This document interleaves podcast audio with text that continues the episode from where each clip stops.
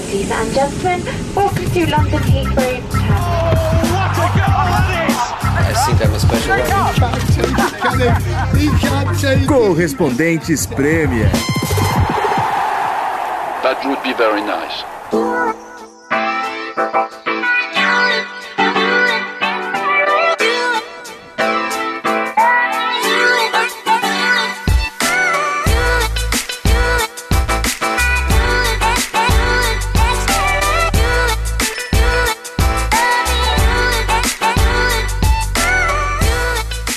Olá galera, estamos de volta, Correspondentes Premier gravando numa segunda-feira cheia de mais ou menos novidades, podemos dizer. O governo divulgando um documento com as próximas é, fases aqui nesse relaxamento gradual do isolamento, reunião da Premier League.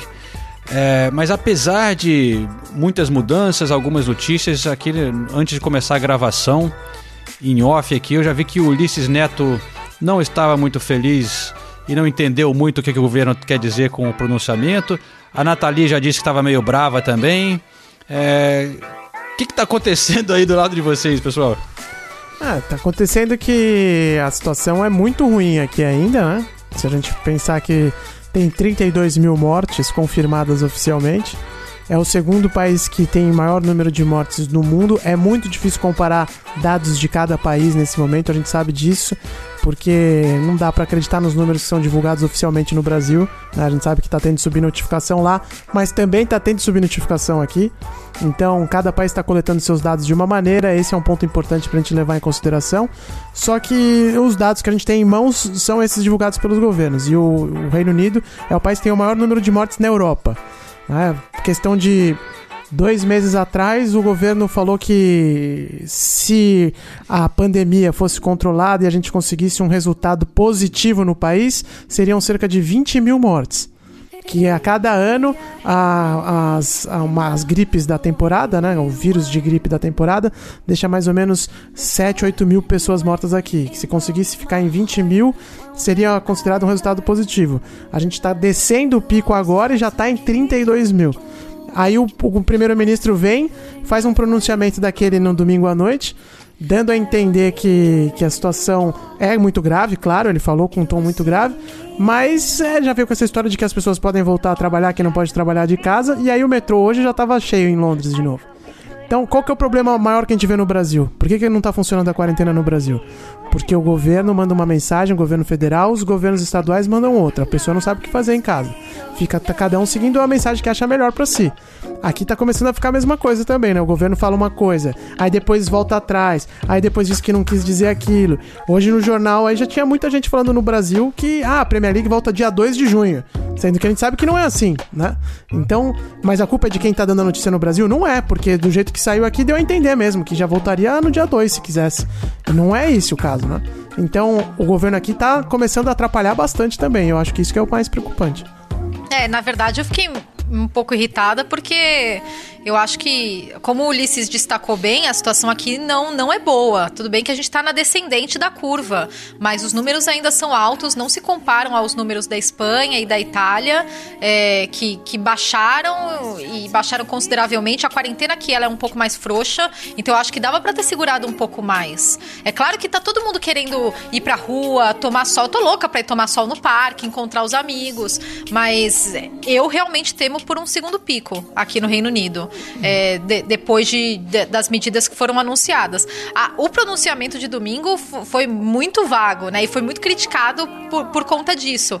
É, se você olha, por exemplo, quando a Espanha anunciou essa, a, a reabertura, olha, fase 1 é isso, isso e isso. Não façam isso, isso e isso. Se der tudo certo, a fase 2 vai ser isso, isso e isso, lá, lá, lá. E depende de cada região. Tem, tem região que vai passar, tem região que não vai passar. Enfim, eu achei que em outros países é, a coisa foi mais clara. Aqui é, o, a Inglaterra, eles falam de uma mensagem unificada, mas aí a Inglaterra faz uma coisa, a Irlanda do Norte, o País de Gales e e a Escócia fazem outra. E daí começam a. Aí eles falam: não, não tem que sair de casa, é perigoso sair de casa. E aqui eles derrubam o slogan do Stay Home, agora é Stay Alert. Mas, sabe, aí eles vão lá. Hoje deram uma série de tweets, né, no, no, no, no Twitter da, da Downing Street, uma série de tweets lá sobre o que é Stay Alert. Gente, na boa, é, é, é, é, apostar muito no bom senso das pessoas. É claro. eu, eu não acho que é o caso, porque eu não acho que o, o Reino Unido. Tudo bem, é, teve um bom senso relativo, mas eu cansei de ir em parque e ver um monte de gente tomando sol e ficar com raiva por causa disso, sabe? Eu acho que a gente não, não tá nesse ponto de, de confiar totalmente no bom senso das pessoas. Eu vi um monte de gente que eu conheço tomando sol no parque nesse final de semana, fazendo piquenique, uhum. sabe? Então. Não, não acho que era a hora. Eu, eu, pensei que ele fosse anunciar, olha, daqui duas semanas, a gente, se, a, se os números continuarem a cair, a gente vai começar a reabertura. Mas da forma como foi, eu tô achando muito apressada. Eu tô bem cética, de verdade. Não, não gostei, não gostei. E... Ah, e, e essa coisa de fique alerta que, pra que mudar de, pra fique alerta? O que, que é fique alerta, né, cara? O que, que isso Opa, significa, né? é, fique alerta. É, muito né? vago. Opa, tô de olho, hein? Tô de olho, hein? Vamos lá, hein? Exatamente, fique alerta. Eu posso ir pro pub também alerta, pra alerta com meu celular no bolso, pra ver se ele não vai ser roubado, essas coisas. O que, que, que isso quer dizer, né? Não é. quer dizer nada, cara. É uma loucura. Sendo que, de novo, esse é o país que tem o maior número de mortes na Europa, né? Então eu achei que realmente eles estão colocando, querendo eu li uma, uma crônica hoje no jornal que eu achei espetacular que falava o seguinte: o Boris Johnson tá querendo agradar todo mundo. Esse é o problema. Uhum. Ele tá com medo de liberar geral, porque aí ele vai ser Bolsonaro, né? E, e isso tem consequência drástica até na história. E ele também tá com medo de ser o cara que afundou a economia de vez. Então ele também fica com essa de tipo, oh, não, você vai no seu bom senso, a gente não pode esquecer que ele é um cara que tem pensamento libertário também, embora seja do Partido Conservador, ele, ele, é, ele é um fã do, da, da ideologia libertária e por aí vai. Isso também estimula muito essa postura dele de deixar, não, as pessoas têm que saber, a gente dá recomendação, mas as pessoas têm que saber. Só que, cara, não é bem assim. Tanto que, se a gente for olhar o Reino Unido nunca teve medidas é, tão draconianas, tão drásticas de isolamento como os outros países da Europa, como a Exato. França, como a Espanha, como a Itália. Na França, as pessoas estão podendo sair de casa hoje sem pedir, sem imprimir aquele formulário do governo, só a partir de hoje, cara. A partir dessa segunda-feira que a gente está gravando, dia 11. Aqui nunca teve isso na Inglaterra. Aqui ninguém controlou quando você ia sair, quando você não ia sair, entendeu? Então, é, talvez. É, é, que não dá pra gente saber agora, né? Eu não vou ser leviano aqui de dizer que o Reino Unido tá na situação que tá hoje por conta das decisões do governo, que a gente só vai saber isso daqui a alguns anos, né? Quando os estudos estiverem bastante consolidados. Hoje não dá para saber. Mas, é, você vai arriscar? Porque não dá para saber, é que eu acho que não deveria arriscar, né? É, mas eu concordo com a Nathalie que do jeito que as coisas estão abrindo hoje, as pessoas começando a relaxar bastante, eu acho inevitável que haverá um, um segundo pico de infecções aqui da Inglaterra. É, eu conheço a minha amiga enfermeira lá do hospital, já disse que começou a. Continua o papinho então? Que, Continua que, ali que, no zap. É, continuo sem saber quando que eu vou poder encontrar, apesar de. Só no contatinho, né, João? Você pode. Mas não, mas ela já disse que já começou a sentir. É, sentir a mudança no hospital, de mais gente voltando ao hospital com, com o vírus, porque começaram a relaxar, não, não foi só agora, nas últimas duas semanas as pessoas já estavam mais relaxadas, né? Uhum. Mas enfim, eu, eu acho que é, é inevitável que haverá esse segundo pico, eu acho que puxando já para o futebol, isso será um fator muito importante, porque é, o que, foi dito em relação ao futebol? Aliás, eu não sei porque que eles não divulgaram logo o documento no domingo junto com o pronunciamento, né? Porque ficou aquela coisa meio vaga e no dia seguinte eles divulgaram o documento que explicava um pouco mais detalhes. E em relação ao futebol, dizem que se estiver tudo correndo como planejado, estiver tudo bem a partir do dia 1 de junho, a gente vai liberar é, esporte profissional de portas fechadas, é, mas se a situação do país em relação a, a, ao vírus estiver com algum problema, eles vão voltar atrás, né, cara? Exato. Então não é nada, não é nada certo ainda, né? Não é. E outra coisa, a Alemanha, que já começou a flexibilizar bastante a quarentena, E fazendo direito ainda, testando todo mundo, com leito de UTI sobrando, um país mais rico da Europa e tal, não faltou nada lá. E mesmo assim, e aí por isso eles começaram a aliviar e já os casos de contaminação já começaram a crescer lá, já estão de olho. A Angela Merkel fez tudo certinho, chamou os governadores dos 16 estados para conversar, falou: ó, a decisão vai ser de cada governador, é, mas se eu mandar fechar de novo, vocês vão fechar. E ela fez tudo direitinho, já tá começando a crescer lá. Vamos torcer muito para que não, não, não, não precise apertar o cerco de novo na Alemanha. Mas o futebol vai voltar na Alemanha, vai estar tá todo mundo olhando. Então, vamos ver qual vai ser a situação, se eles vão é, realmente conseguir manter as portas abertas e abrindo cada vez mais para a vida voltar ao normal, que no fim é o que todo mundo quer, né? Mas a gente só não quer correr o risco de ter uma segunda onda grave. E quando fala da segunda onda, não é só hospital, é economia também. O próprio governo aqui fala. O governo aqui está bancando o salário das pessoas. Se tiver uma segunda onda, vocês acham que o governo vai ficar bancando o salário das pessoas até quando? Né? Não vai ficar bancando, não tem dinheiro infinito. Né? Então é complicado. É, inclusive, mais tarde eu queria falar um pouco mais sobre a Bundesliga, porque eu conversei com muitos brasileiros que moram na Alemanha. Eu preparei uma matéria especial para o site, dando uma visão interna da volta da Bundesliga, os pontos que são mais discutidos por lá, como que tá o clima, o que eles acham sobre determinados pontos. É, mas, assim, é, vai, a, o fato é, todo mundo vai estar tá de olho na Bundesliga e hoje, a gente está gravando na segunda-feira à noite, né? Teve a reunião da Premier League é, e um, uma escolha da Bundesliga já impactou a Premier Premier League, que foi o fato deles terem é, falado para os clubes que eles podem jogar nos próprios estádios. E é um dos argumentos que foi apresentado na reunião, né? Pô, se a Bundesliga tá voltando, todo mundo tá jogando nos estádios, por que a gente não pode? Eu não concordo com esse argumento, tá? A gente vai entrar mais na discussão da, da, da, questão dos estádios, porque foi o principal ponto da reunião, que aparentemente o pau comeu, né? Porque foi cinco horas de cinco reunião, horas. gente.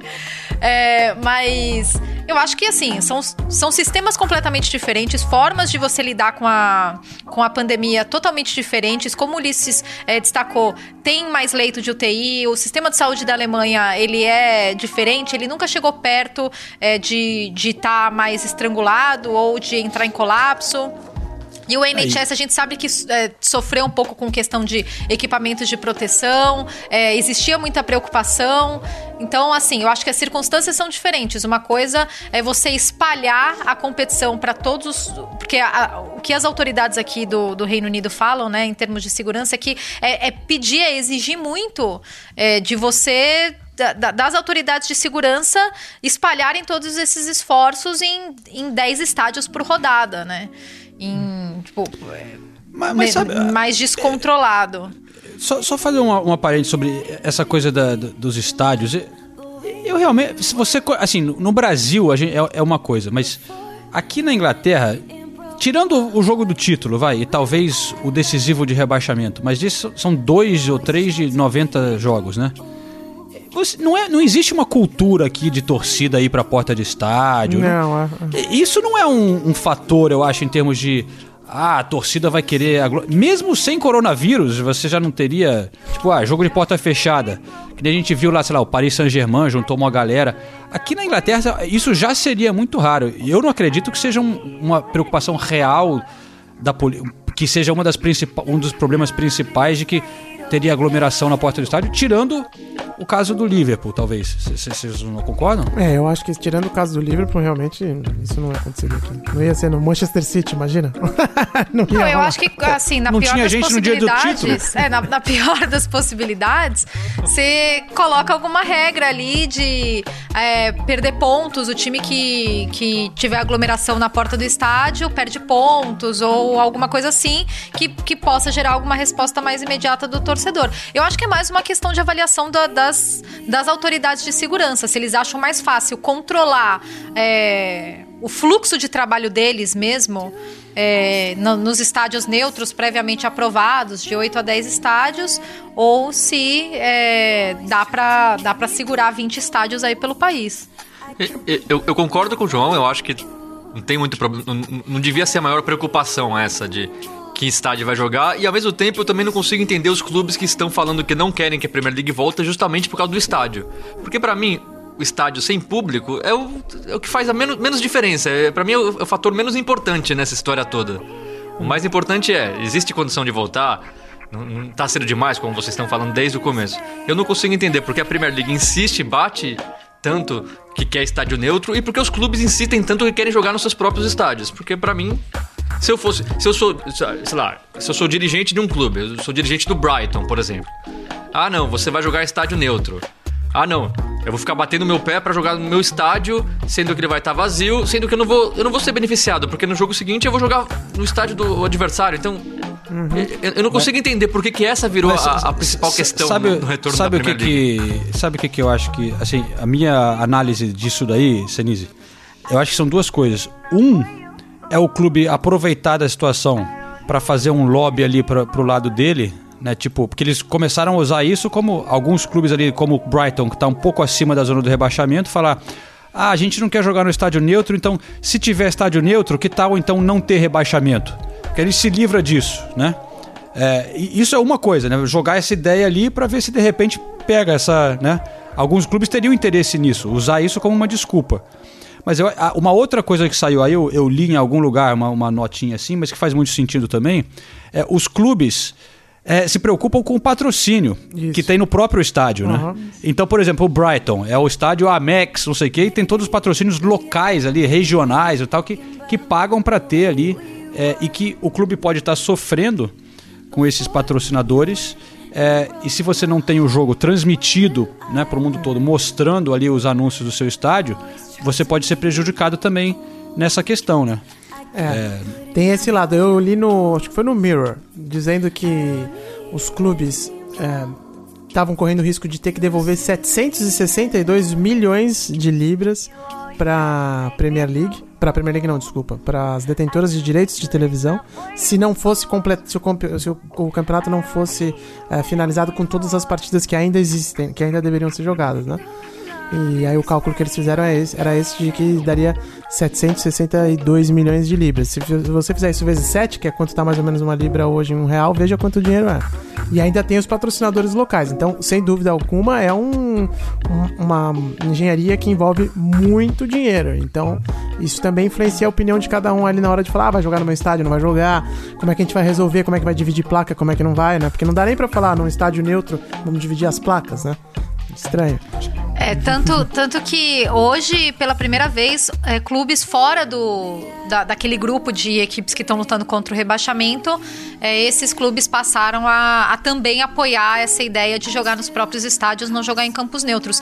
Pela primeira vez eu ouvi um argumento é, que, que faça algum sentido, que é o argumento financeiro, né? Que é o que o João estava falando, que foi divulgado hoje nos jornais, que eles não cumpririam com compromissos necessários com os patrocinadores e daí você consegue entender. É, me surpreendeu o, quanto ganhou adesão essa ideia, essa, essa posição dos clubes, né, de, de não jogar nos próprios estádios, de ser contra né, o, o, o estádio neutro.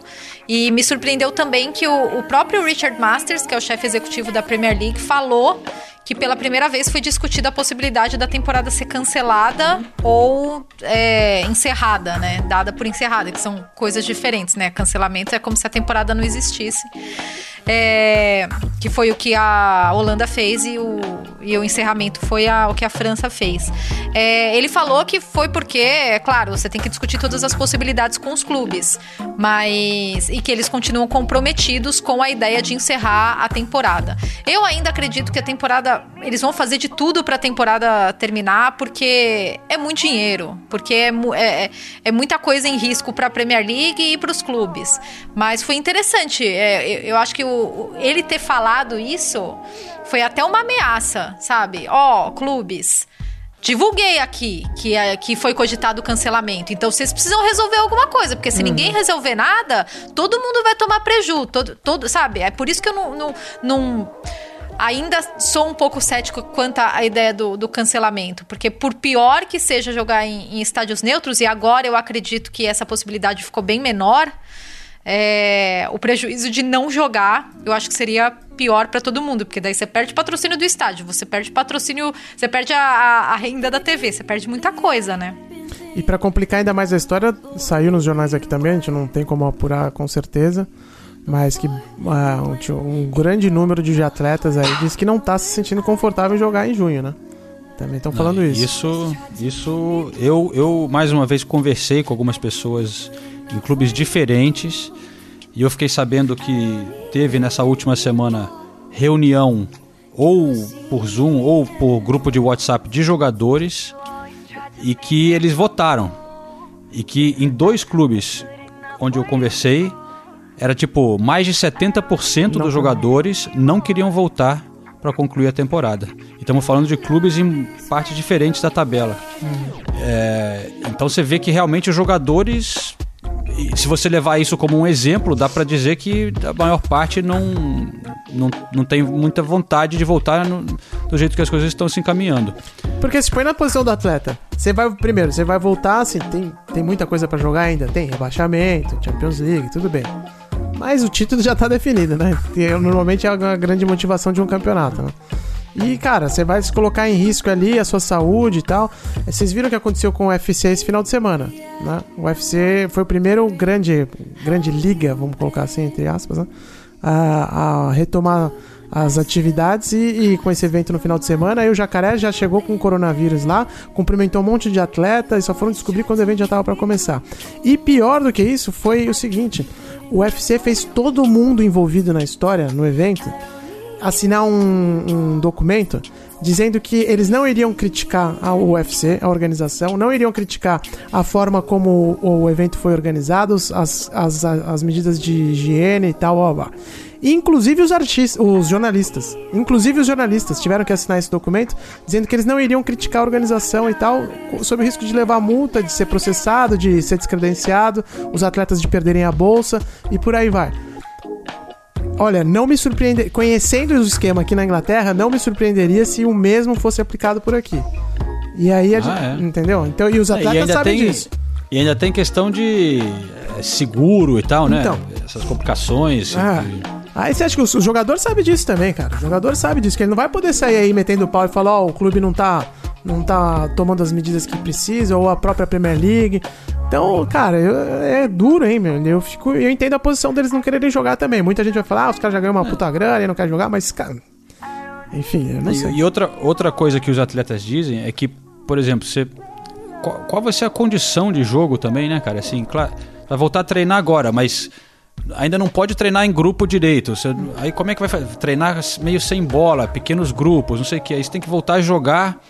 é, a chance de você estar mal, né, fisicamente, fora de forma, chance, mais chance de contusão. é, são vários fatores, né? Vários fatores. É, mas, no fim, eu acho que se a Premier League decidir que tem o apoio dos clubes, eles vão dar um jeito de convencer os jogadores. Né? É. O, Eu- Pegando o exemplo, rapidinho, só pegando o exemplo de outro esporte, o Christian Horner, que é o diretor da, da escuderia Red Bull, o cara falou que se a Fórmula 1 voltasse agora, ou quando voltar, os jogadores, os, os pilotos vão estar enferrujados e vai ter incidente, vai, dar, vai ter problema na pista. Vale pra Fórmula 1 e vale pro futebol também, cara. O cara, o cara é um atleta de altíssimo nível, de altíssima performance. Ficar tanto tempo sem competir, como é que ele vai voltar assim agora? Eu, acho que vai depender tudo de como for a Alemanha. É. Porque. E, e não, não, não é coincidência, né? A Alemanha, não só no futebol, mas a Alemanha em várias coisas está liderando os grandes países europeus na maneira de lidar com a pandemia. Não, não, à toa, na minha opinião, é a melhor governante, né? A gente, a gente vê, entende um pouquinho do que está acontecendo. Merkel me adota. Então eu acho que assim, e, e, na verdade tá todo mundo esperando a, a- a Bundesliga, tá todo mundo de olho na Bundesliga. Vamos ver, duas semanas de Bundesliga, não aconteceu nada, os jogadores tão, não teve nenhum jogador que testou positivo, ou se teve um ou dois, qual foi a medida que foi tomada. Então, se, em duas semanas a Bundesliga provar que tem condições de se jogar futebol hoje na Europa, eu acho que todo mundo vai seguir a Bundesliga. Agora, se provar que não, todo mundo vai parar. É- é- a Bu- a Bundesliga virou o, o espelho para toda a Europa. Já só, que, um só, que, só, lá. só- que com o agravante que a Alemanha está em condições, condições melhores como país para enfrentar a pandemia desde o início do que o Reino Unido, do que a Itália, do que a Espanha. Mas mesmo assim, tá todo mundo esperando. Na Espanha eu acho que tá pior ainda. Eu vi as declarações do presidente da La Liga nesse fim de semana, ele falando que não tem chance nenhuma de dois ou três jogadores de um mesmo clube eh, ser infectado, que isso só aconteceu por negligência do, do Dinamo Dresden lá do, do- do- da, da Alemanha. Então, ele já falando de uma maneira. Ele, ele falou: Ah, o Covid você tá achando que, quê? que pega pelo ar? E pega pelo ar, filho. Então, Mas já tem uns cinco lá na Espanha, né? Que- é, são cinco, são cinco. Só que, na verdade, Inclui- são 2.500 testes foram realizados em no- nos 42 clubes, juntando a primeira e a segunda divisão, já que a segunda divisão tem 22 times. E aí, é, comissão técnica, jogadores e profissionais. Desses 2.500 testes, oito deram positivos. Oito. É um número baixo. Só que é o que o Ulisses falou. aí, supondo que oito deram positivo, aí, sei lá, daqui uma semana vai jogar e um passa no teste, mas tá com Covid. Aí, e aí vai jogar e aí já dois, três do outro time também. E aí começa um efeito em cadeia que foi exatamente por isso que todas as ligas foram interrompidas, né? Pra evitar isso. Pô, imagina Então um é- roupeiro é- que testa positivo. é. um É, roupeiro mu- que é testou muito positivo. arriscado. É muito arriscado. De novo, como tudo é novo, tudo, tudo é novidade, ninguém sabe como lidar, eu acho que vai depender da Bundesliga. Se der certo na Bundesliga, volta a Premier League, volta a Série A e volta a La Liga. Se não der certo, Aliás, eu, eu- queria aproveitar o gancho para chamar a participação de um ouvinte nosso, que é o Vitor. Ele mora em Druiburgo, que é perto de Düsseldorf. Eu vou, vou checar essa informação. Mas ele é ouvinte do Correspondentes e ele foi um dos caras que eu conversei para essa reportagem sobre a volta da Bundesliga que eu preparei para o site. E ele, ele, ele até tem um podcast sobre futebol alemão, o Chucrute FC. Olha lá. E muito legal. Então, eu, eu vou colocar um trechinho da entrevista dele, porque foi bem esclarecedor, ele acompanha muito o futebol alemão e ele cita pontos que eu, que eu acho importantes né, nessa coisa de todo mundo estar olhando para a Bundesliga. E também na sequência, é, eu vou colocar um trechinho do Eduardo, que mora em Dortmund, e o principal jogo da- dessa primeira rodada vai ser em Dortmund, né? E vai ser o derby, o, o Dortmund e Scha- Schalke 04. Então, vamos ouvir um trechinho desses dois é, ouvintes que a gente tem dentro da Alemanha e, e daí daqui a pouco eu volto para tentar transferir isso para a Premier League. Não, não tá muito claro o que, que acontece, por exemplo, quando, quando um jogador testar positivo, o que, que acontece com o resto do time, é, e árbitros sendo testados, e enfim, alguma, algumas coisas que, tipo, que, que não, tá, não tá muito claro e que são mais interrogações do que certezas. Muita gente desconfiou, ah, então os torcedores eles vão se reunir na frente dos estádios. É, eu, eu honestamente, eu vejo muitos problemas na volta da Bundesliga, é, principalmente em relação ao que eu falei do protocolo, mas eu acho que isso não vai ser um problema. Por quê? Porque a cultura de torcida da Alemanha, ela, ela, é- ela é muito. Para começar, ela, é- ela é bastante responsável, ela dialoga muito com o que, que acontece na sociedade, não são simplesmente torcedores dos times, é, eles, são, eles são engajados socialmente e politicamente. Um dos motivos, e os ultras, eles também, né, os fãs, eles colocaram é, na nota de, de abaixo-assinado deles dizendo que eles eram contra a volta da Bundesliga, é, um dos motivos, além de não ter público, era justamente a questão de saúde, a incerteza de que é, a, a Bundesliga poderia voltar por questões de saúde e segurança mesmo. Então, eu acho que seria uma contradição muito grande é, você dizer que você é contra a volta, mas a partir do momento que você volta, você se reúne, é, se reúne todo mundo junto dizendo que dizendo não, né, indo claramente contra as orientações de saúde. E em relação ao derby, assim, isso é opinião, isso daí, isso sim, 100%. Assim, todo mundo falou a mesma coisa, daí assim, não é derby, não é derby. Sem derby, sem torcida, não é derby. E é isso, né? Aquele feeling do derby, aquela, aquela raça extra do derby, aquela pegada extra, aquela, né, aquela vontade extra de derby dos jogadores vem assim, meu, da, da, da torcida metendo aquela pressão, da galera saber o peso que é um jogo de derby, isso, aquilo. Meu, todo mundo falou, não. Derby não é desse, vai ser tipo um, um jogo treino. Às vezes vai ser um pouquinho pegado, porque, lógico, um não gosta do outro que o outro não gosta do um, mas não tem toda aquela gritaria, não tem aquele clima de chegar no estádio já assim, com a proteção extra da polícia, aquela. Já não tem, não tem esse clima e já vai perdendo daí, né? Chega o ônibus lá e já não tem toda aquela coisa já não é a mesma coisa de chegar no estádio, e aí o próprio jogo em si não tem barulho, não tem pressão, não tem nada. Então não tem nada de derby. Isso daí foi assim universal, isso daí, né, de- de- derby, esse derby aí vai ser Enfim, não vai ser derby.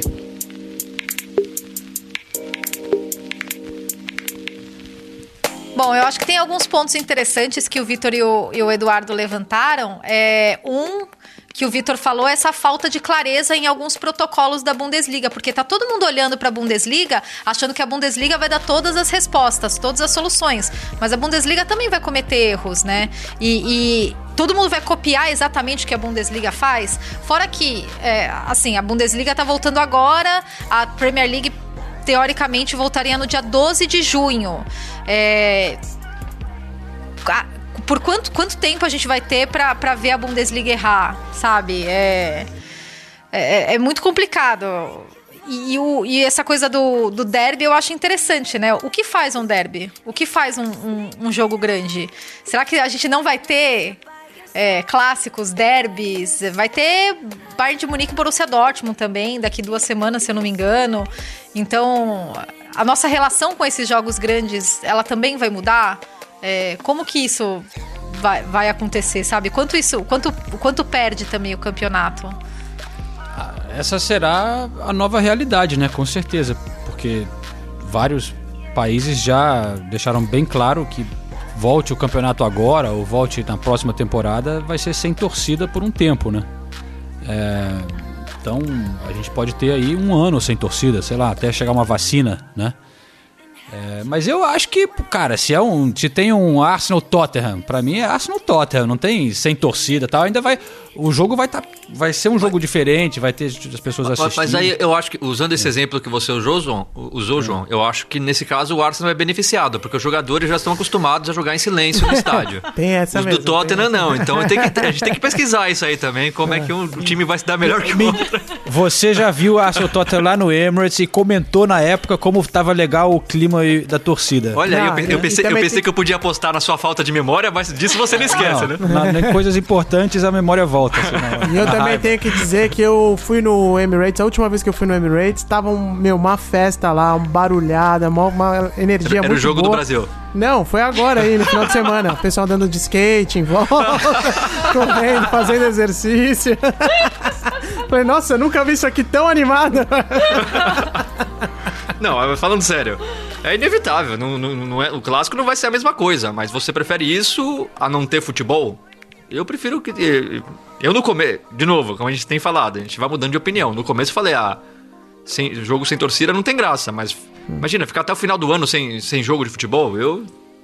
Eu é, acho que tem que voltar eu, ao futebol. Eu, eu já, ve, eu já tô né? falando há algumas semanas e minha, eu continuo agora com a, a, minha sensação de verdade. Vai contra o, o, o que eu preciso para o meu trabalho, para minha vida, que seria ter o futebol. Mas eu realmente, eu sei que tem todo o lado financeiro, blá, blá, blá, blá, blá mas eu acho que não faz mais sentido. Eu acho que é muita. Olha, olha o esforço, olha a confusão, olha os riscos. Para quê? Eu acho, pessoalmente, que devia acabar essa temporada. Dá, vai ser uma merda para resolver rebaixamento e tal, vai ser uma confusão do caralho. Mas dá um jeito e começa a planejar para setembro. É o que eu falei, né? eu continuo com essa ideia. Tá, mas e aí? Ok, começa a planejar para setembro. E em setembro a gente ainda não vai ter uma vacina. Então, mas você tem mais tempo é, para você. É, agora tá é aquela coisa. Tá a gente tá agora começando a, a relaxar o, o, o, lockdown aqui na Inglaterra.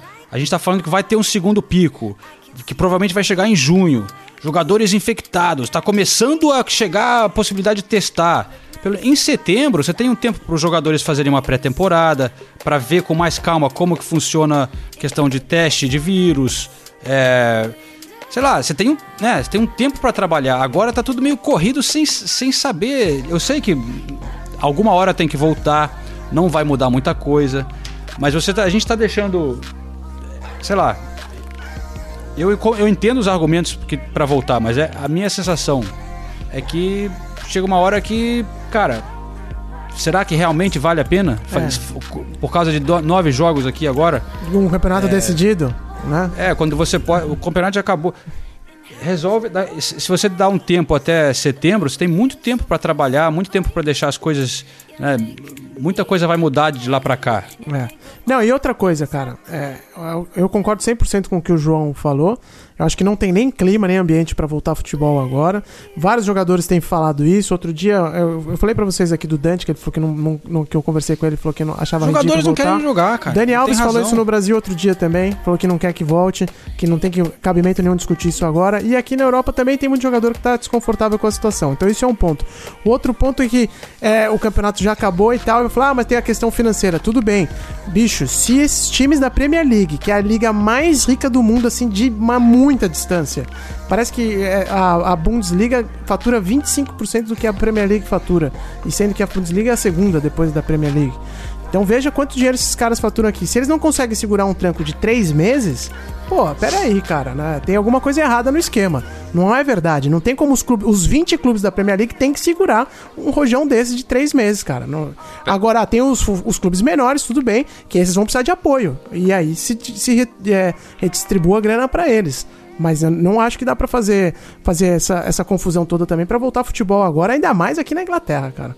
Só, só, só uma coisa antes de eu dar minha opinião. Não são três meses, né? Se a gente tá falando do futebol voltar em setembro, seriam seis meses, né? E aí é um tranco muito, muito. Não só pelos clubes, como a gente já falou em todos os outros episódios. A cadeia toda do futebol. Os nossos empregos, por exemplo. As nossas empresas. Todo mundo que depende do futebol. claro. Mas julho, Então- agosto, setembro já não tem, né? Mas julho e É. agosto já não tem que- normalmente. Julho e agosto já não tem futebol normalmente, né? Então, É, a gente tá to- falando de nove rodadas. Tô falando Não, mas a gente tá falando agora. de seis meses sem futebol. Não, mas julho e agosto não tem futebol. Tá bom, então a gente tá falando de quatro meses a mais sem futebol. Que é muita coisa. Para para depois o futebol voltar sem público, que já, já, é, um, já é um prejuízo gigante pros clubes. Eu não tô pensando nos clubes, eu tô pensando em todo Não, o. claro, na como eu- cadeia como eu inteira. disse, É, é. na cadeia inteira. Mas, tirando isso, eu concordo. Eu acho que o ideal seria voltar em setembro. Parar com a, com a palhaçada, acabou, todo mundo de férias. Todo mundo se planeja da melhor forma, porque em setembro vai ter primeira rodada do campeonato da temporada que vem. Eu concordo plenamente. Eu acho que esse era o cenário melhor. Mas eu não acho que é isso que vai acontecer. Não, não justamente vai. porque, porque no final das contas o dinheiro sempre acaba falando mais alto. É, e, E eu acho, eu vou dizer mais. Eu acho que se eu fosse. Eu já falei isso na semana passada. Se eu fosse torcedor do Liverpool, eu- se, se essa temporada acabasse agora, eu ia torcer pro, pra não ter campeão. Pro Liverpool ficar com. com, com- não, tô falando sério.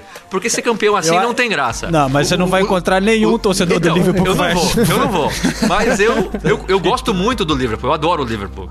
Eu, como, como admirador, admirador do Liverpool, da história do Liverpool e da torcida do Liverpool, eu ia achar mais legal o Liverpool ser prejudicado por esse azar do que ganhar o título depois de 30 anos sem jogar, sem poder comemorar. Eu acho que isso não, não combina com a história do Liverpool, entendeu? E eu sei que não é escolha do- dos torcedores, nem dos jogadores.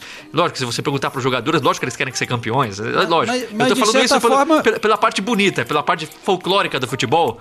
Mas vai entrar pra história também, né? Vai ser. Mas vai entrar Quantas tragédias como- já não viveu o Liverpool? Vai, Quantas- vai, né, vai, vai- entrar, vai entrar pra história como um título que não foi comemorado. Vamos zoar os Liverpool e falar: ó, tá vendo aquele título sem graça que vocês ganharam? Vocês nem, vocês nem gritaram campeão. Entendeu? E, e ao, ao passo que se o Liverpool não for campeão, eles vão ficar com essa. tá? Eu não sei, é, é uma coisa assim, de quem gosta do futebol, não, não, não, por títulos. Eu não gosto de. Sempre quando entra nessa disputa, ah, que clube é maior, que clube é melhor, qual que é o maior da Inglaterra, quando se resume a títulos, eu acho ridículo. Eu acho que o futebol é muito mais do que isso. Eu, eu acho que o Liverpool é legal justamente por ter essas histórias diferentes, de tragédias, que lógico não são legais, mas que acabam sendo importantes na história do clube, de, de técnicos lendários, de jogadores míticos. E eu acho que isso seria a única. O Liverpool seria o primeiro clube a viver uma situação dessa. Então, eu, eu, como apreciador do Liverpool, acho que seria mais legal. É, coitado do Liverpool.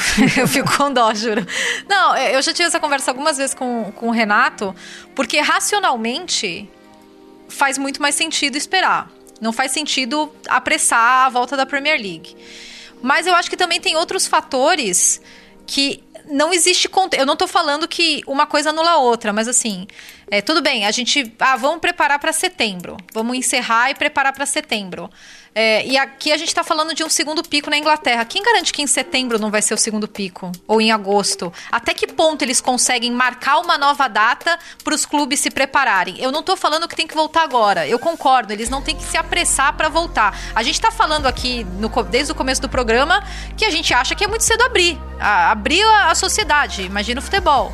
É, mas eu acho que essa questão do controle do planejamento ela é um pouco relativa. E daí eles vão, eles iam ter que se, se ajustando no caminho. Né? Por, e, e, daí ia ser muito complicado também, porque existem as competições continentais, então a coisa pode estar muito melhor na França e muito pior aqui. E daí como que você marca um calendário de. Eu, eu tô tentando ver o outro lado, entendeu? Como que você marca um calendário de Champions e de Europa League, é, levando em consideração todas essas variáveis de que cada país vai, vai, vai agir de uma forma, entendeu? É, eu entendo a complexidade da, da situação. Eu acho que não tem que voltar com pressa, realmente. Eu, eu valorizo que eles tentam voltar, porque eu acho que tentativas. É, eles têm que discutir a volta sobre todos os aspectos, porque o futebol também representa muito para o PIB de todos os países. Na Alemanha é 1,5% do PIB, vem do futebol. E a gente está falando só do dinheiro dos clubes, que são clubes milionários, mas também tem o cara da, da vendinha de cachecol lá na, na porta de Enfield também, sabe? É, tem, tem toda um, uma indústria que depende do futebol. Mas eu acho que não tem que apressar. Porém, eu, eu não sei o quanto é manejável esse vamos planejar para daqui X, entendeu? É muito complexo.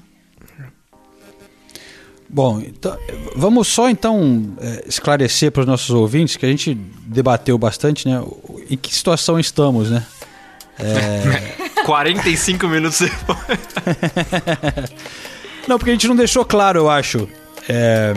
Só para quem nos acompanha aí que tem informação.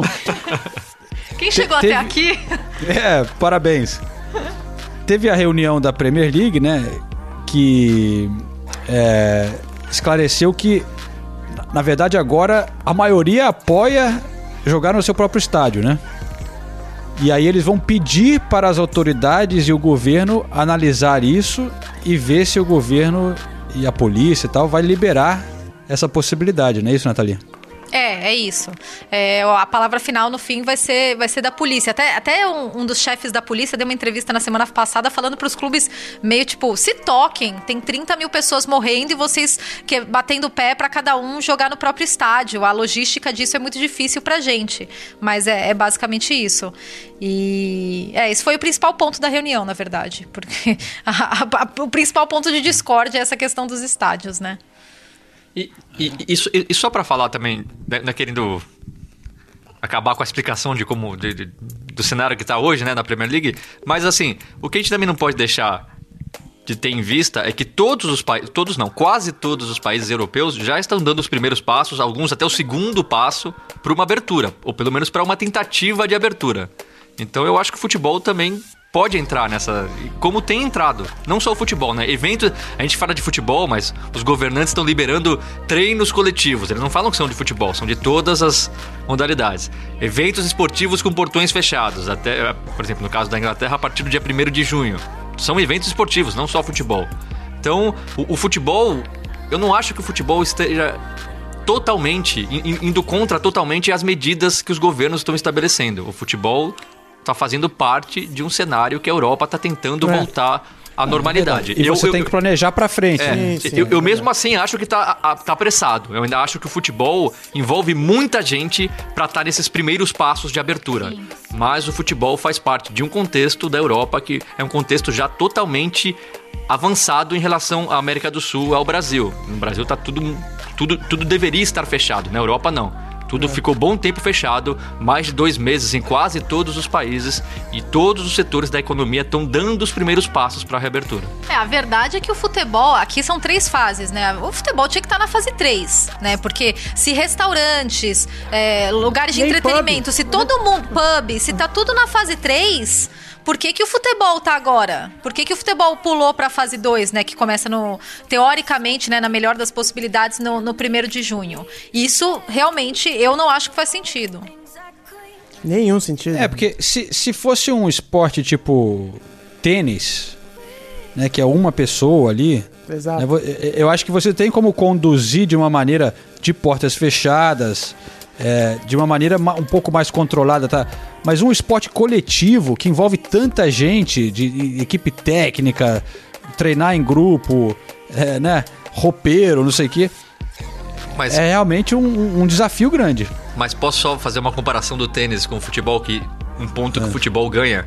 O tênis, você precisa de tenistas, equipes de tenistas, duplistas, mulheres, homens, todo mundo indo para um determinado país. Tenistas do mundo inteiro indo para um determinado país. Que é o mesmo problema da Fórmula 1. Que é o mesmo proble- problema da Fórmula 1. Já o futebol, É. as ligas nacionais, você consegue resolver o problema dentro de um país, então não tem é, fechamento de fronteira, nada disso vai influenciar. É, então esse é um ponto a favor do futebol. Não tô defendendo a Não, volta não, do mas é futebol, um, só é um tô... ponto importante de levantar. Não, não, sim, em termos da competição você tem razão. Eu tava pensando mais no, no esporte em si, assim, uma, Mas uma aí- coisa.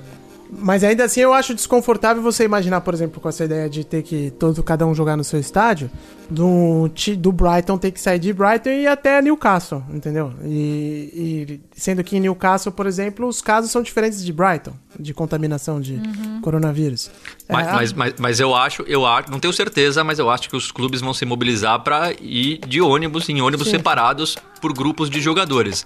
Então não vai ter que pegar avião. no- É. Eu- eu- não- de novo, não tô defendendo a volta do futebol. Eu só acho que o futebol tem essa vantagem em relação aos outros esportes, porque existem ligas nacionais. O mesmo val- valeria pro basquete, se o basquete fosse forte no Reino Unido, mas nem existe praticamente. O mesmo talvez valesse pro rugby aqui no Reino Unido, que também se discute o- se vai voltar ou não, porque tem uma liga de clubes dentro do Reino Unido. Eu acho que quando envolve é, um, um esporte de esportista, Eu tenho- de atletas que vêm de diversos lugares do mundo, fica mais complicado pela, pela situação de fronteiras fechadas e tudo mais. Eu tenho uma pergunta, hein? No futebol, ha- haverá gandula pegando a bola e jogando de volta ali? É, eu acho que vai ter uma restrição de gandulas, mas vai ter até porque a bola pode ir pra arquibancada e alguém precisa subir até a arquibancada. Bom, se bem que ele também não. Bom, não sei. É. Não, Porque tem tem, que a ter, né, questão do mas- contato. É, mas o contato com a bola, né? Gandula de luva e É. aí cada vez que ele pega na bola ele tem que dar uma passar um álcool gel ali na bola. É, vai ser bem bizarro, né? São, são coisas, são vários detalhes, né? Que De novo, de novo, todos esses detalhes vão ser respondidos no sábado É. com as primeiras partidas da Bundesliga. Vocês viram o sul-coreano? Ah, teve os sul-coreanos, né? Eu assisti. Assistiu mesmo? Assisti, assisti mesmo. Passou na BBC, outra, assim? é sério. E aí eu assisti. É uma experiência, né? Curioso, no mínimo. É, o que achei mais engraçado, tava ansiosa pra ver um gol, né? Aí achei engraçado que a primeira reação dos jogadores foi todo mundo sair pra se abraçar. E daí deu dois segundos e eles perceberam que eles não podiam fazer isso. Eles começaram a, a bater assim com o cotovelo e com, com o punho. É, é Ou, ou- seja, É antes droga. ex- existia o VAR pra acabar com as comemorações, agora existe o, o- a Covid-19 pra acabar Hum, Que com as bizarro, comemorações. né? Mas eu acho que de, de, de tudo que tá acontecendo, é- essa é a coisa mais difícil de você assimilar, né? Que tá começando o relaxamento em vários países da Europa, aqui na Inglaterra também. Mas aí você começa a ver que é, a vida não vai ser normal, né? É, quando você começa a ver esses detalhes e pensar no que, que você. O que, que você vai fazer, o que, que você quer fazer, pode fazer, não é voltar ao normal, né? Isso é foda. E eu só queria aproveitar que não fui eu que falei de Coreia do Sul, mas já que a Nathalie falou tudo, tem que falar do menino Son, Ah, né? é ver- Pô, você não, tem- falou do menino pô, som tem nas últimas semanas, eu não Tem, acredito. tem que falar do menino Som que terminou brilhantemente o treinamento militar como o primeiro da turma, o primeiro entre 157, ganhou o prêmio, é, eram 10 tiros e acertou os 10 no alvo. É assim, o que, que, que o Som não, pode- não sabe fazer, né? Eu, eu, o Som tinha que ser presidente de todos os países do mundo, que aí a Covid já estaria, já estaria é, controlada. Olha o brilho, do mundo, olha então. o brilho no olho do Senise. O, o- a, a voz dele mudou o tom, né? Quando ele falou. Rapidinho. A, a emoção falando Não, do som. não, não, falando sério, é tanta notícia triste que a gente acompanha nas redes sociais, tudo de repente pinga lá a foto do som com diploma. Ah, mas foi fofinho. Ó, ele tá segurando o diploma, com, fazendo assim, com a mãozinha. Achei demais. Eu fiquei três dias assim sem, sem me influenciar muito pelas notícias ruins. Que tá difícil, né? Não ser influenciado pelas notícias ruins. Mas o som me deu três dias de, de alívio. Que bom, hein? Tá colocado, então. Que co- Aliás, Que eu vou pegar, coisa pegar lá pra, pra- pra- Pra quem tá assistindo a gente, que a gente grava, eu só queria mostrar esse menino aqui, ó. Menino som. Ó o sonzinho aí. Olha que beleza aí. Somzinho. Agora eu tô procurando uma versão militar. Eu não encontrei ainda, mas tomara que eu encontre. Boa. Show de bola. Bom, eu acho que com essa aí a gente chega ao fim do. Melhor parar por aqui, né? É, temos recomendações, galera? Ih, rapaz. Pegou, hein? A gente, a gente esquece sempre de, pla- de Ah, planejar. eu queria, né? eu, queria, eu queria fazer uma observação, porque Carlos é nosso grande ouvinte, né? Claro. E Carlos do Manchester City. Carlos, um beijo, viu? E ele até me mandou uma mensagem falando: Ah, do, do, eu indiquei o Pep City, né? O, o livro. E daí ele falou que tem a versão em espanhol que saiu antes. Que daí, talvez, para os ouvintes brasileiros, para alguns deles seja, seja até melhor, né? Quer ver? É, é que saiu é, um ano antes chamada Quaderno de Manchester. A versão em inglês é 50% a 60% a mesma que a espanhola, com alguns capítulos novos. Talvez seja mais fácil de conseguir entender para algumas pessoas do Brasil. Então, obrigada, Carlos, pela dica. É, muito querido. Já, já que a gente não tem muita. A gente, a gente não se preparou pra fazer sugestão, eu ia pedir pros, lei, pros, pros nossos ouvintes sugerirem livros do Pepe Guardiola pra Nathalie, porque ela já leu 12 e eu acho que ela acabou as opções de, de- de livros do Pepe Guardiola. Se vocês souberem mais algum, vai mandando. Que o, quem sabe a Nathalie não tenha lido um ou outro aí. É, você já leu alguma biografia do som, Senise? Eu vou escrever a biografia do som. Eu vou escrever, foi ótimo. Eu, com- eu comprei lá, aproveitei a dica do João da semana passada e comprei um combo no, no- da editora Grande Área. desconto. Ah, eu também comprei. É, Boa. então, coisa dá, dá pra comprar aqui da Inglaterra? Nem tinha Dá, pô, pensado nisso. comprei daqui. Comprei um combo que tem o Mourinho Rockstar. É, deixa eu abrir o e-mail pra lembrar certinho. Mourinho Rockstar, Gol da Alemanha, Soccer e 11 Cidades. Vou começar pelo 11 Cidades, estou bastante interessado nesse livro é, que originalmente é espanhol, né?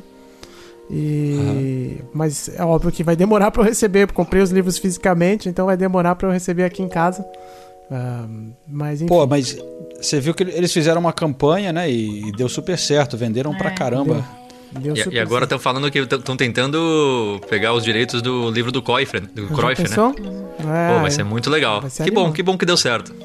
Né, E, e eles disseram, a gente teve uma conversa pelo Twitter, a editora Grande Área disse que quando acalmar lá essa fase da, da- dessa promoção, que eles foram surpreendidos até né, com o resultado, é, vai rolar um sorteio aqui para os ouvintes do Correspondentes Premier Ah, que legal. com, com um livro do- da editora Grande Área. Então a gente já, já agradece é, com antecedência. É, o meu combo também tinha 11 cidades. 11 cidades. é, comprei a pirâmide invertida. E o terceiro. O Guardiola. Não, não. Só para ter em dois idiomas. Né, assim. do Ancelotti, do Ancelotti, foi do Ancelotti.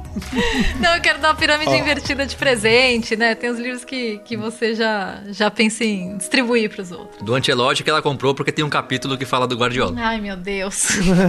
Ó, eu tô incapacitada de, de dar alguma dica, porque ultimamente a, a única coisa que a gente faz é assistir a série da Fórmula 1. E a gente só fala sobre isso. Vocês, vocês tá? gostam de Fórmula 1 também? É?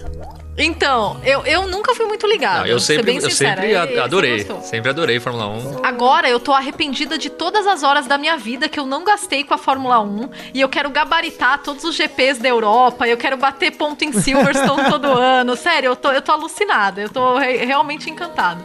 Redescobri a Fórmula 1. Então, quando acabar a quarentena- Você descobriu. Não, redescobri. Todo mundo acompanha a Fórmula É, 1 com cena. Ah, sim. Mas você nunca Quando- gostou muito. Quando Não, acabar a quarentena, a gente vai fazer então um desafio do correspondentes em Silverstone. Eu já fui com um amigo, você vai lá e faz um. Se ela é verdade, você vai entrar num carrinho Fórmula mesmo. Óbvio que não é Fórmula 1, né? Mas é um Fórmula e você corre em Silverstone. É animal. É espetacular. A gente vai Não fazer sei isso. nem guiar o carro normal. Não, mas é simples, é fácil. É, vocês vão gostar. E ó, já não sabia que vocês gostavam de Fórmula 1, senão eu já tinha mostrado essa foto aqui antes. Vou mostrar aqui pra quem tá vendo no Instagram com vídeo vai conseguir ver também, ó. Ó, ó, ó. Ah, menino Hamilton. Que- Ah, que, que, que ano que é isso? Neto com Lewis Hamilton. É, dois rookies aqui. Era Que meu ano que é primeiro. isso? 2007. Chega, che- Foi o primeiro. chega pra trás um pouco. Aí, aí. Aqui? Agora tá no Não. foco. Foi o primeiro ano do, do Lewis Hamilton na Fórmula 1. Essa foto foi em, em Interlagos. Ele tinha a chance de ser campeão, né? Seria o Apagou. primeiro campeão rookie da história. Mas ele acabou Por per- pouco ele não foi, né? Por pouco não foi, ele ficou um ponto atrás do Kimi Raikkonen, que foi o campeão Aí, naquele dia. aí depois o Ulisses foi entrevistar na casa dele, conheceu a família e tudo mais. não, né? não, não tive A a, volta do oportunidade de Lewis A conhecê-lo. volta do Hamilton. Lewis Hamilton. É, não tive a oportunidade de conhecê-lo ainda. Não, é, co- cobrir a Fórmula 1 é muito legal. Eu pa- participei de dois GPs Brasil e é um evento muito legal de, de cobrir. Boa. É bem legal. Vamos fazer Já- um... e já eu também tenho um histórico na, na, na Fórmula 1. Fórmula 1 não, no automo- automobilismo em geral, que eu fui por muito tempo editor do Limite, o programa na ESPN Brasil. E entrevistei o Rubinho Barrichello na época, muitas vezes o Felipe Massa. E o Rubinho Barrichello, eu participei por dois anos seguidos do Barrichello Kart Day. Ah, é? Que era um torneio, um torneio de, de kart para todos os jornalistas. Eu geralmente ficava, assim. Se eram 20 jornalistas, eu ficava em 18, 19. Desempenho horroroso. O João me viu correndo de kart. Ah, vocês, a gente já correu A gente já junto. correu e- junto, é, já mais, correu. ma- ma- mais um desempenho horroroso. Mas o, Pô, o é. Rubinho é um dos atletas mais legais de, de, de, de entrevistar, né? O Rubinho é legal pra caramba, eu gosto dele. Eu gostava de. O Felipe Massa também. eu também Não, o Felipe Massa também é legal. Os dois, os dois eu, não, eu não tenho o que reclamar. A, a minha história com o automobilismo eu tive aqui na Inglaterra é, quando eu trabalhava pro programa Auto Esporte, eu produzia várias matérias né, para eles. E durante uma temporada eu segui o Nelsinho Piquet. Ó, É, o, o- a equipe do pai, né, o Nelson Piquet, pagava para ele ter a própria equipe e bancou, patrocinou para Auto Esporte faz, botar uma matéria no ar na Globo caraca. toda semana sobre o Nelsinho, Tá cara. brincando. Na, na Fórmula 3 inglesa. Pra valorizar os patrocinadores deles e tal. E aí eu ia pra, eu fui pra todas as corridas é, durante uma temporada aqui na Inglaterra e eu tinha que filmar a imagem da corrida também, cara. Era meio louco. Eu ficava ali atrás dos pneus, ali filmando é, os carros e tal. Legal pra caramba. Eu entrava no box, aí é, é acesso né, total, né? Então entrava ali no, no- na oficina, no box e tal. É, aí eu tinha um, era praticamente vários na Inglaterra. Teve é, o Donington, né? Alguns circuitos assim. E aí teve até uma viagem pro Spa, na Bélgica. Pô, legal. um dos circuitos que é mais um- legais É que isso que eu ia falar, É, é, um cara. circuito, Não, então- a melhor corrida quase, Histórico, uma né? das cara? melhores corridas do ano. E o, e o Nelsinho foi bem, não foi bem nessa época, hein? Porque ele, lembra que ele começou a testar... Ele ia bem, né? Ia, sim, é, não foi ele campeão, é, mas mas- ganhou corrida e tudo, assim, né? Ganhou várias corridas. Ganhou. É, mas na, na Fórmula 1, convenhamos que não, não fez bonito, nem um pouco, né? Não, ainda mais aquela história lá na... na- É, é, de bater de propósito e tudo mais. Não, com o... Como é o nome dele? Esqueci o nome dele. O Briatore, né? é, não saiu muito bem. Não, saiu saiu, muito muito bem. bem, não. E Já que o João falou de outras categorias, eu cobri a Indy. Três anos Ah, eu adorava. na Band? Porque na Band, nossa, era, era assim, era, era a coisa mais legal do ano, era um trabalho absurdo, mas a gente tinha muito acesso. Então a gente transitava livremente em todas as garagens e durante a prova você chegava para os coordena pros coordenadores de cada equipe. Ah, mas o que, que aconteceu? O que, que fulano falou? E eles respondiam. E era, é, é muito diferente da Fórmula 1 nesse Nossa. sentido, né? Que você tem você tem um acesso bem mais restrito. A Indy não. A Indy era assim, chega aí. Principalmente a gente que tava transmitindo a corrida, pô, era muito legal. Era demais.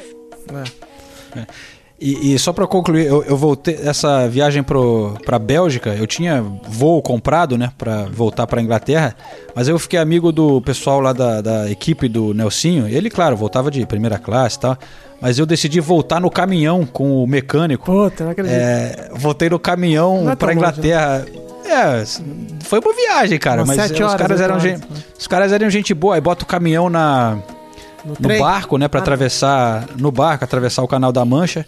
Eu fui filmando e tal e, e foi foi divertido, cara. com A equipe lá do Nelsinho, o pessoal era gente boa e fiquei com o apelido de, vocês me conhecem como o Johnny Half Pint, né? Lá no circuito eu era o Joãozinho Três Voltas. Por que três voltas? Por quê, Por que três voltas? Cara, Melhor deixar quieto. Fica pra outra, fica pra outra. Ele fala o apelido e ele deixa pra... Não, mas é- eu- não, mas aqui é, eu acho que é, é mesmo, mesmo, mesmo situação do, do Half Pint. É meio, tipo, o cara é me sacaneando, né? O cara é meio fraco. O cara vai só nas três. só dura três voltas. Só dura três voltas. Mas enfim, tá aí. Tá aí uma história pros nossos ouvintes do Correspondente Prêmio. Chegando ao fim, a gente sempre começa. Começa a se Né? passar. Ainda bem que eu não tô bebendo, senão já vão falar que era uma bebida que tinha feito isso.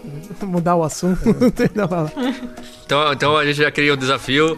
No próximo, no, no próximo episódio a gente vai falar de outra modalidade. É Nos aí. últimos 15 minutos a gente vai começar a falar de outras modalidades esportivas. Boa. Ideia. Então falou, pessoal. Legal encontrar vocês novamente. Obrigado a todos que têm nos acompanhado. E a gente volta na semana que vem. Boa. Beleza? Valeu, pessoal. Valeu. Valeu, gente. Um abraço pro Joãozinho Três Voltas.